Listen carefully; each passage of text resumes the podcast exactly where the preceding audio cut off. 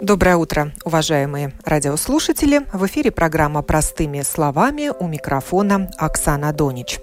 Тема сегодняшней программы – Дни адвокатуры. Всегда ли банк право имеет? О правомерности ограничений в финансовой сфере мы и будем говорить сегодня. Но не только об этом. В студии Евгения Тверьянович-Боры, присяжный адвокат. Здравствуйте. Доброе утро. А на телефонной линии Андрис Рукманис, член Совета присяжных адвокатов. Здравствуйте. Доброе утро. Дни адвокатуры дают возможность получить бесплатную юридическую консультацию у адвоката. Начались они 9 марта и продлятся вплоть до завтрашнего дня, до 13 марта. Еще можно успеть найти своего адвоката. В этом году в фокусе правомерность ограничений в финансовой сфере. Как адвокат может помочь ущемленному в правах клиенту. Я попрошу Андреса Рукманиса рассказать, почему была выбрана именно эта тема. А, тема была выбрана чисто по активности сейчас в данный момент, которая происходит э, в Европе, во всем мире, по борьбе с отмыванием денег э, и э, по борьбе с финансированием терроризма и средств массового уничтожения, а также с этим связано и, возможно, и все санкции в этом плане. И здесь уже очень много, конечно, это интересует не только, может быть, предпринимателей, но даже и э, членов общества, которые э, являются физическими лицами, которые соприкасаются с разными ограничениями в сфере банка. Поэтому эту тему мы в этом году и выбрали как такую основную для дискуссий что э, мешает нормальному развитию э, инвестиций в Латвию, что мешает э, нормальному предпринимателю в Латвии и также, что касается и, может быть, ограничивает э, определенные физические лица. Эти дискуссии уже прошли, и кто в них участвовал? А, эти дискуссии проходят все время. А, у нас, у нас была пресс-конференция понедельник в адвокатуре. Э, у нас будет э, конференция 19 марта э, в здании, в центральном здании Латвийского университета. И также эти дискуссии все могут быть проведены в частном порядке, обращаясь к присяжным адвокатам за бесплатные консультации согласно тому списку, который доступен и опубликован на домашнем сайте Совета адвокатуры. Адвокатура ЛВ, домашний адрес. Да. Но вы предлагаете подискутировать клиенту с адвокатом? Или все-таки в этих дискуссиях участвуют депутаты, представители банков, э, комиссии по рынку финансов и капитала? А, на, данный, на данный момент, поскольку эти дискуссии относятся к дням адвокатуры, а, здесь уже могут быть э, в дискуссиях вовлечены по прямой сами, сами адвокаты, которые более занимаются в этой сфере. Э, ну, скажем так, э, со всеми надзорами, э, в том числе, которые являются надзоры над банками, которые являются надзором над адвокатами, в свою очередь, совет адвокатов, мы имеем постоянную связь в этой сфере и обсуждаем все проблемные вопросы. Поэтому таким образом эти проблемные ситуации могут быть доведены и э, приняты в обратной э, для решения дальше со, со стороны клиентов, скажем, со стороны общества, для решения потом этих проблем уже непосредственно на уровне надзоров в том числе и надзором над банками. А уже удалось добиться снятия каких-то ограничений или их облегчения? Днями адвокатуры, э, скажем, э, мы больше ориентируемся на то, чтобы идентифицировать э, самые главные проблемы и, если можно, их решать. Э, то те, есть эти дни позволят вам, да. пообщавшись с клиентами, э, определить вот такой список претензий со стороны клиентов, самых да, распространенных. Да. А, обязательно это может быть потом с, с нашей стороны, со стороны Совета адвокатов, доведено до э, других э, надзоров, потому что надзоры э, имеют общие собрания регулярные и обсуждают эти все проблемные вопросы, которые истекают не только с той точки зрения, что надо что-то ограничить больше, но и с той точки зрения, что надо что-то решать, чтобы эти ограничения не уже не парализовали какие-то деятельности в бизнесе и тому подобное. А, скажите, пожалуйста, вот за эти дни уже обращались люди с подобными вопросами? Да, люди обращаются. У нас больше чем 100 адвокатов осуществляют разные консультации этого рода. Но э, по поводу того обращения по прямой совет адвокатов, если кто обращается, то он э, направляется, соответственно, к этим адвокатам, которые осуществляют эту бесплатную юридическую помощь. Вы сам консультируете людей? Я сам консультирую, но э, в этом списке меня нету. Ну хорошо, тогда не в рамках дней адвокатуры, а ранее обращались к вам клиенты с вопросами ущемления своих прав, как клиентов банков, например? Э, да, обязательно есть проблемные вопросы, э, которые Какие, надо например? Решать. Вот приведите нам пример. Э, скажем, если банк заморозил счет, ну, скажем, предприятие, тогда при замороженном счете фактически предприятие блокируется. Да, парализована работа его. замораживая счет банки, получается ситуация, что фактически без никаких Э, дополнительных э, следований и расследований и э, возможности потом обжаловать какие-то решения, могут быть парализованы все счета предприятия, и предприятие в тот момент фактически, если можно так сказать, вступает в искусственное положение банкротства. Потому что если у предприятия нет никаких возможностей оборота денежных средств, в такой момент мы Э, получаем э, мертвое предприятие. То есть фактически оно приговорено. И э, как долго вот такое замораживание счетов могут, может длиться, это тоже нигде не определено э, четко, э, чтобы можно было э, каким-то образом хоть одним счетом для э, какой-то предпринимательности использовать финансовые ресурсы э, без наличного расчета. Э, в то же время у нас э, очень сильно ограничены сейчас э, наличные расчеты по отношению к предприятиям, а также уже и к физическим лицам. То есть э, получается ситуация, что э, с одной стороны мы ограничиваем э, действия с наличными деньгами, а с другой стороны мы не даем часто возможность именно в банковском секторе оперировать безналичными расчетами. Ну вот здесь вот по этими проблемами довольно много у нас есть дел, в которыми есть и процессы, где судятся, может быть, или по крайней мере, переписывается с банками. Э, ну, есть и дела, которые уже идут э, за грани банковской компетенции, то есть уголовно-процессуальные уже дела тоже такого рода уже возникают, конечно. А до суда дело дошло в каком-либо из а, дел? Есть судебные разбирательства, но на данный момент не, те судебные разбирательства не находятся на, таком, на такой стадии, чтобы их можно было бы считать завершенными. То есть они все или на первой, или на второй инстанции. Э, конечно, те, которые ущемлены или ограничены в своих действиях, они э, пытаются найти каким-то образом э, правомерное решение. Но на данный момент у нас таких завершенных судебных разбирательств не имеется. А вы полностью. консультируете граждан Латвии или не только, не резидентов тоже? А, по этим вопросам а, у нас получается, что обращаются не только граждане Латвии, но именно больше э, те, которые не граждане Латвии. Потому что здесь э, акцент уже идет осторожность со стороны банков на нерезидентские счета.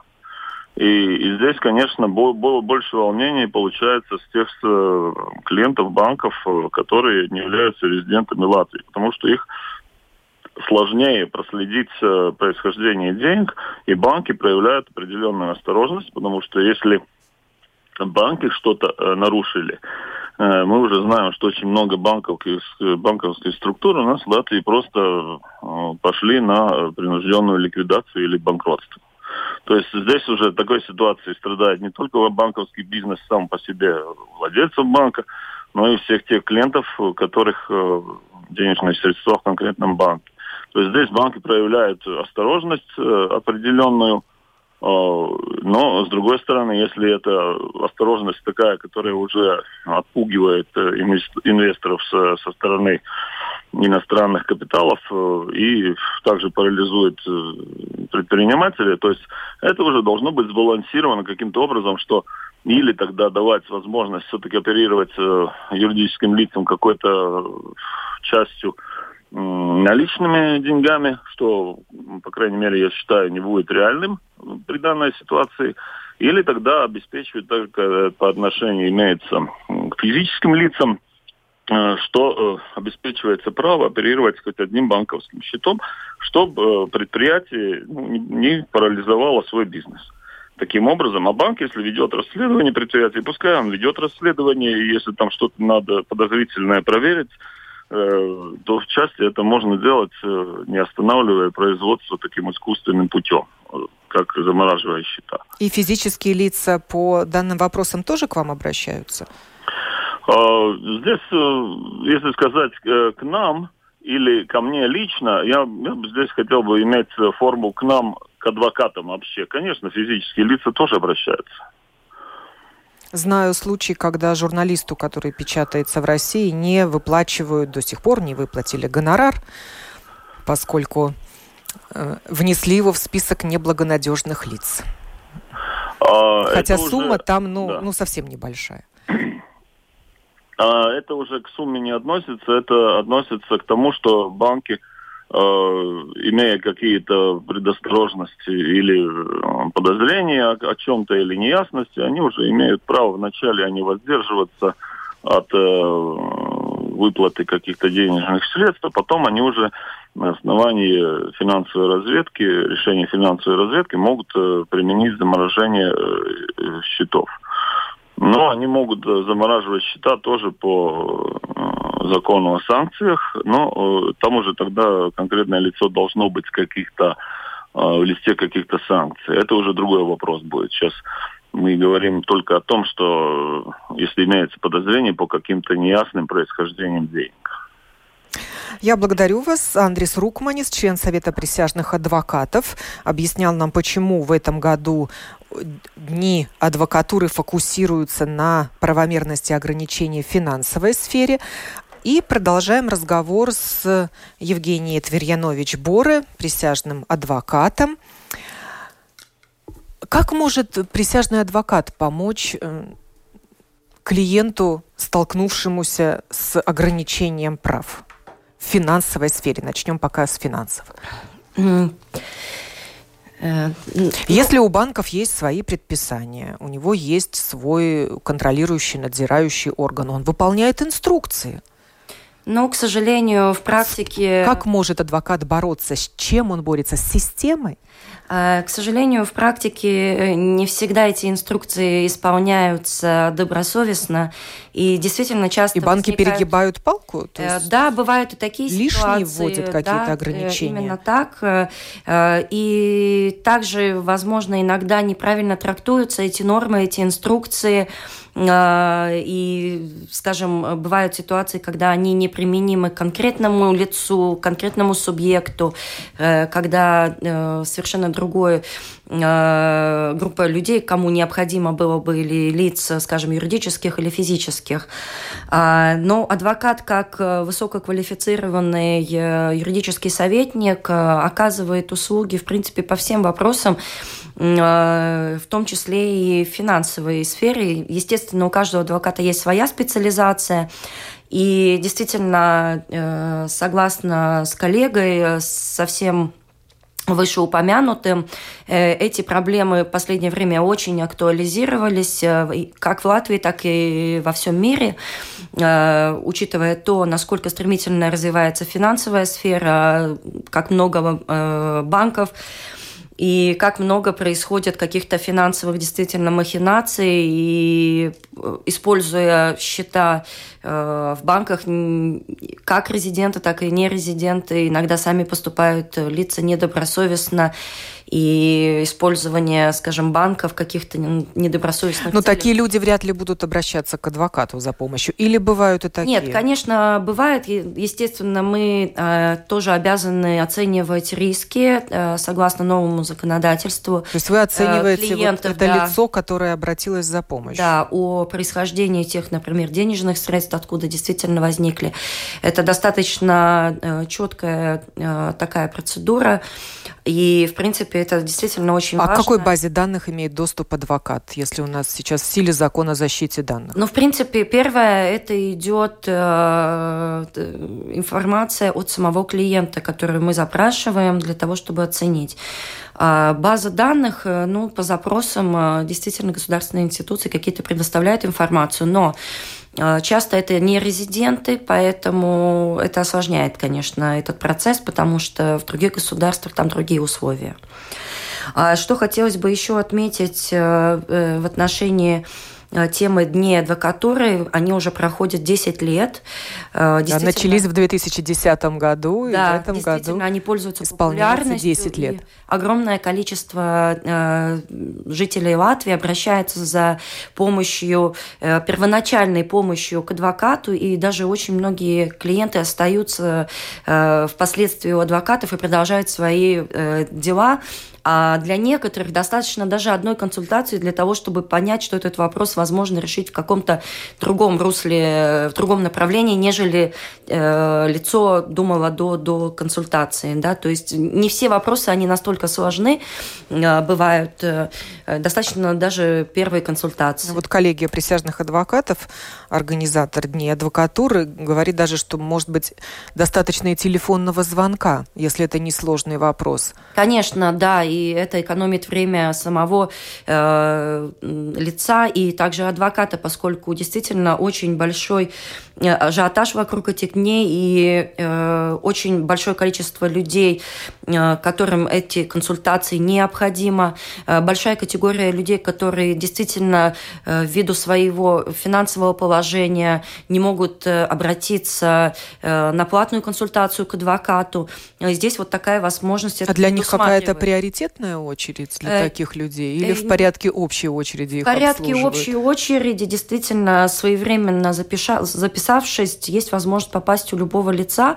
Но также хочу отметить э, э такой момент, может быть, будет э, слушателям важно тоже услышать, те, кто не знал еще, лицам, э, кому присвоен статус малообеспеченных, малообеспеченного лица семьи, Э, есть возможность обращаться к государственной юридической помощи. Э, бесплатно. Да, бесплатным. Э, В любое государственным время. адвокатом, да, чьи услуги оплачивает государство. И эта информация доступна на сайте администрации юридической помощи www.epa gov.lv. А, и не только в рамках Дней адвокатуры. И не только в рамках дней. Поэтому такую возможность тоже можно использовать.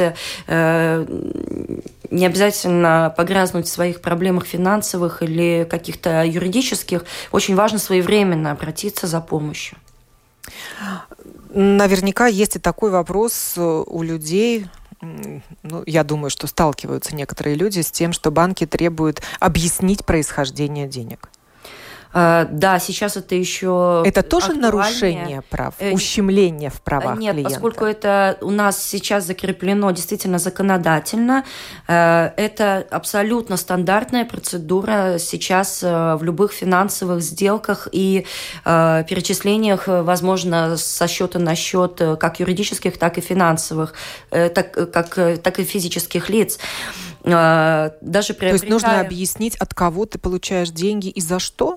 Да, происхождение э, денег э, достаточно э, есть в зависимости от суммы сделки э, разработаны определенные э, стандартные какие-то формы, которые необходимо лицу заполнить. Ну, вплоть от того, что приобретая машину в лизинг или, или без лизинга, да, тебе необходимо предоставить информацию о происхождении денежных средств. А если они лежат на счету в виде накопления? Э, да, конечно, тогда это будет э, просматриваться. И То есть банк сам может проследить, да, как поступали так. эти средства да, на счет? Да, именно так. Поэтому это такой действительно механизм контроля э, средств и потоков э, финансовых да, для того, чтобы устранить какие-то риски э, финансирования действительно нелегальных каких-то действий финансовых, а также терроризм, что сейчас, к сожалению, актуально во всем мире. Еще один вопрос в финансовой области – это вопрос платеж... неплатежеспособности. Да. Э, да, действительно, это очень актуальная тема. Э, ну, бум пришелся на последние годы, скажем, но сейчас она тоже достаточно актуальна, учитывая э, всемирный экономический кризис, когда, ну, говоря так, направо-налево люди могли получать кредиты и ипотечные кредиты в основном. И тогда, когда случился этот кризис, обвал бирж э, и экономической ситуации, также это коснулось Латвию, естественно, возникли финансовые трудности для продолжения оплаты этих э, кредитов, скажем, да, и э, много семей столкнулось с такими проблемами финансовыми. И э, в нашем государстве существует такой механизм, как банкротство физического или юридического лица. А, этот процесс, э, ну, скажем, говоря о физических лицах, состоит из э, двух стадий. А, стадия банкротства – это та стадия, на которой лицо максимально предпринимает э, усилия для того, чтобы э, погасить, насколько возможно, задолженность перед банком или кредитным учреждением, распродается на этой стадии, скажем, все имущество, которое принадлежит физическому лицу, возможно, это аукцион, возможно, это в добровольном порядке. А, и вторая стадия – это непосредственно а, погашение оставшейся суммы э, после э, продажи всего имущества физического лица а, одну треть от своего заработка, э, но не менее чем от минимальной зарплаты, физическое лицо погашает на счет кредиторов. Да, это могут быть банки, это могут быть и предприятия, которые оказывают коммунальные услуги, также скажем, и мобильные телефоны, да, операторы. И это делает э, клиент с помощью адвоката? А, в основном, да, конечно, э, этот процесс э, достаточно сложный и юридически очень важно правильно сформулировать изначальное исковое заявление в суд, потому что существуют критерии в законе, что необходимо, какая информация должна содержаться в этом исковом заявлении. А, ну и, в принципе, от этого дальше будет зависеть, э, насколько суд, оценив эти все обстоятельства, будет выносить решение, удовлетворить или не удовлетворить, начать ли этот процесс банкротства. А, в принципе, у э, процесса банкротства э, существуют две главные цели. В первую очередь, это максимально способствовать тому, чтобы кредитные обязательства были исполнены насколько это возможно в отношении кредиторов. И вторая очень важная цель – это возвращение платежеспособности самого физического лица. Потому что по истечению этого процесса, а, если в течение определенного срока э, лицо исполняет обязанности, добросовестно оплачивает действительно эту одну треть э, от своих доходов кредиторам. Впоследствии по завершению этого процесса, там есть определенный график, который тоже утверждает суд, по завершению этого процесса лицо освобождается от кредитных обязательств, которые остались после выполнения вот этих вот обязанностей. Поэтому это действительно очень хороший механизм для того, чтобы ну, жить, начать с белого листа, скажем, да, финансово. А в таком случае человек сам выбирает адвоката или ему назначает государство? Эм, э, адвоката или юридического советника человек э, выбирает сам. Он может обратиться к тому, ну, я советую именно обращаться к тем адвокатам, которые непосредственно в этой сфере специализируются. Но в дальнейшем, э, после того, как исковое заявление будет подано в суд, и суд рассмотрит все действительно обстоятельства и доказательства ухудшения этого материального положения, э, суд назначает э, платеженеспособного а, администратора, который администратора неплатежеспособности, да, который будет администрировать полностью весь процесс. И здесь очень важно отметить, что у так называемого должника, потому что такой статус у него будет по закону после провозглашения процесса банкротства в суде. А, для должника очень важно построить конструктивное сотрудничество с администратором, предоставлять полностью всю информацию, все документы для того, чтобы этот процесс шел э, эффективно и был направлен действительно на освобождение от финансовых э, трудностей.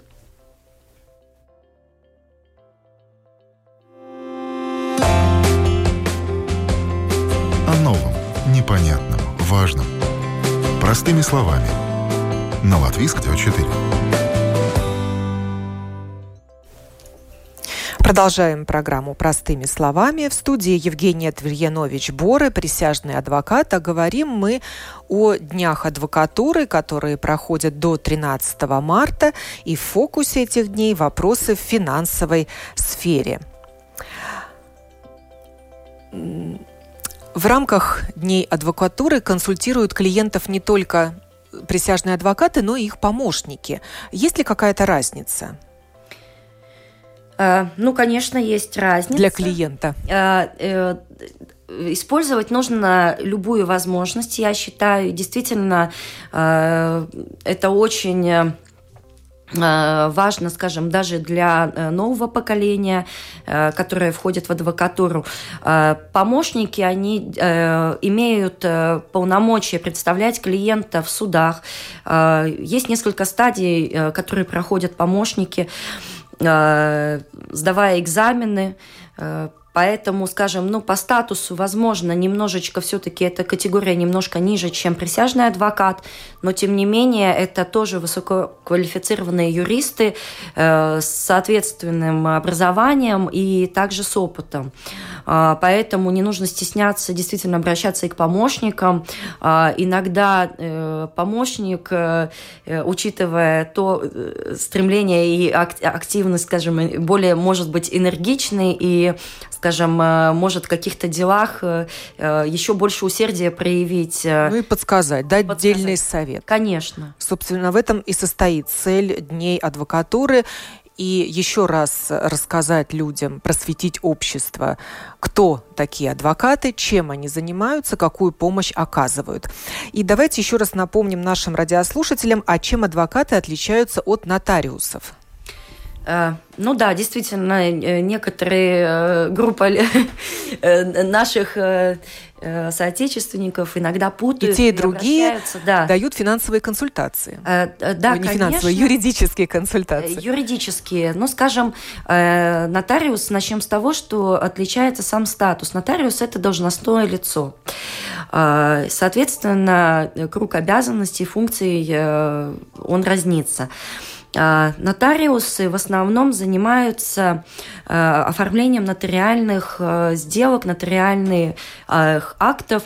Одна из сфер деятельности нотариусов – это наследственное право, а, то есть для того, чтобы вообще начать процесс э, наследования а, как после гибели родного человека, так и, в принципе, от составления завещания, а, необходимо лицу обратиться именно к нотариусу, потому что от начала и до конца процесса именно присяжные нотариусы этот э, процесс обеспечивают э, эффективно, собирая необходимую информацию и предоставляя Э, также консультации лицам. А вот бракоразводный процесс, тут можно и к адвокату обратиться, и к нотариусу. Да, только к адвокату можно обратиться в том случае, если стороны э, не могут договориться о каких-то э, очень важных, скажем... Прийти к экономическому прийти. соглашению, да. наверное. А, а у нотариуса возможно э, произвести бракоразводный процесс только в том случае, если стороны э, уже договорились по важным аспектам, что касается детей, раздела имущества, э, алименты, ну и также вообще сам, сам процесс развода. А, но здесь очень важно отметить, э, что в моей практике было очень много случаев, когда люди изначально не могли найти какой-то компромисс стороны да, в бракоразводном процессе. И э, проведя юридические консультации, какие-то мы все-таки приходим к какому-то соглашению, мы это соглашение составляем, и отправляем людей к нотариусу, который просто подтверждает действительно эти документы, начинает бракоразводное дело и ну, вот до его э, эффективного завершения доводит. Как мне объясняли нотариусы, нотариус не занимает чью-то сторону, а адвокат работает на благо конкретного клиента – если его требования отличаются от требований, ну, допустим, его бывшего партнера? В принципе, так оно и есть, но у каждого адвоката есть своя тактика. Если э, мы видим, что э, в центре э, каких-то спорных моментов есть дети, конечно, мы отталкиваемся не от э, какой-то интересов какой-то конкретной стороны, но все-таки отталкиваемся от интересов детей и часто э, достаточно критично оцениваем ситуацию и доносим ее до клиента, который, возможно, каким-то образом нарушает права детей э, или второй стороны. Поэтому, ну, здесь тоже такая на грани, скажем, ну, у каждого адвоката своя тактика, действительно. Вы консультировали э, жертв Залитутской трагедии. Уже состоялся суд, вынесен приговор. Вы продолжаете эти дела? А, да, конечно, я продолжаю. А, сейчас э, э, мы, в принципе, в такой стадии ожидания и разрабатываем свою стратегию по той информации, которая есть в нашем доступе. Это сокращенное решение суда, а, которое состоит, э, в принципе, из результативной части, где мы видим суммы компенсаций, которые назначены потерпевшим, а также мы видим как основное, это то, что все восемь а, оправданных а, обвиняемых, и только одного... Э, Наказали. Суд, ну да, э, решил наказать. У нас э, в распоряжении есть информация, что полное решение будет доступно только осенью. Поэтому сейчас мы только можем догадываться, что послужило мотивацией именно такого решения. А, но однозначно со стороны своих клиентов, со стороны потерпевших, э, я могу сказать, что это решение не несет чувства справедливости. И удовлетворенности, и да, удовлетворенности. Суда. Именно, да, потому что ни у одного из потерпевших не было самоцелью кого-то посадить или наказать. А, они действительно с сочувствием относятся э, также к этим лицам, которые э, ну, оказались э, в этой ситуации, да, ну, действительно, по своей воле, по своим каким-то э, недобросовестным поступкам и ошибкам. Э, но это не было самоцелью. Самоцель было справедливое решение. Но, к сожалению, вот то решение, которое получили потерпевшие, оно не несет вот чувство такой справедливости. И требуемые компенсации не были выплачены? Э, э, Или да. не во всех случаях? Э, здесь по поводу компенсации вопрос тоже достаточно достаточно сложный, потому что сам факт, что они в каких-то размерах назначены сейчас вот этим решением первой инстанции, не говорит о том, что они будут выплачены. Во-первых, учитывая то обстоятельство, что все взыскивается с э, виновного лица, а, а это один. у нас один и физическое лицо. А, соответственно, ну, мы понимаем, что у него просто не будет финансовой возможности, эти компенсации назначены просто формально. А, а также второй вопрос, э, то, что, э, скорее всего, решение первой инстанции будет оспорено. И сколько еще будет идти суд, нам неизвестно. И, скажем, компенсации э, могут быть выплачены только уже в завершившемся процессе, когда э, решение вступит в силу. Поэтому мы ждем осени, мы ждем полное решение для того, чтобы познакомиться с мотивацией, аргументацией суда и в дальнейшем принимать решение о его оспаривании. Петр Петрович, наш радиослушатель, спрашивает, а если персона получила неплатежеспособность, скрыв все свои долги, как это проверить? Можно ли привлечь к ответственности персону за скрытие информации? А, да, это, действительно, это очень актуальная тема, актуальный вопрос в последнее время. Э, все больше э, происходит дискуссий по этому поводу, и сейчас условия действительно ужесточились. Непосредственно э, как на стадии суда, первоначально суд оценивает предоставленную всю информацию, потому что лицу необходимо доказать его финансовые сложности, а также доказать, какие средства и, скажем, движимое, недвижимое имущество было в распоряжении лица на протяжении определенного время нескольких лет назад. То есть не довело Что ли редко само... переписывают на родственников да, свое имущество да, конечно. перед эти процессом сделки, неплатежеспособности. Да, именно так. И эти сделки администратор уже в рамках э, процесса банкротства также сможет оспорить. А, это касается также и юридических лиц. То есть бывают э, такие предприятия, которые ну, злоумышленно как-то выводят активы и доводят предприятие до платеженеспособности. Это оценивается и судом, и в дальнейшем администратором. И у администратора есть право подавать против членов правления конкретного предприятия э, на те сделки, которые были произведены в последние три года. Еще раз напоминаю, в Латвии проходят дни адвокатуры. Вплоть до завтрашнего дня более 100 присяжных адвокатов и их помощников консультируют клиентов. Можно записаться по телефону, если еще есть места. Проверьте на сайте адвокатура .lv. И если у вас не получится прийти на консультацию, обязательно свяжитесь по указанному телефону и откажитесь от этой консультации, чтобы ею могли воспользоваться другие люди. Есть телефон, э, информационный телефон, но по нему не консультируют людей. Всю информацию, еще раз повторю, можно найти на сайте адвокатура ЛВ.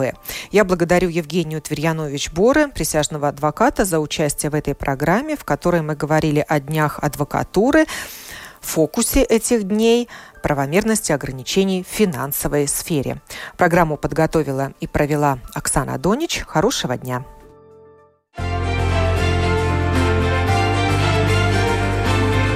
О новом, непонятном, важном. Простыми словами. На Латвийском радио 4.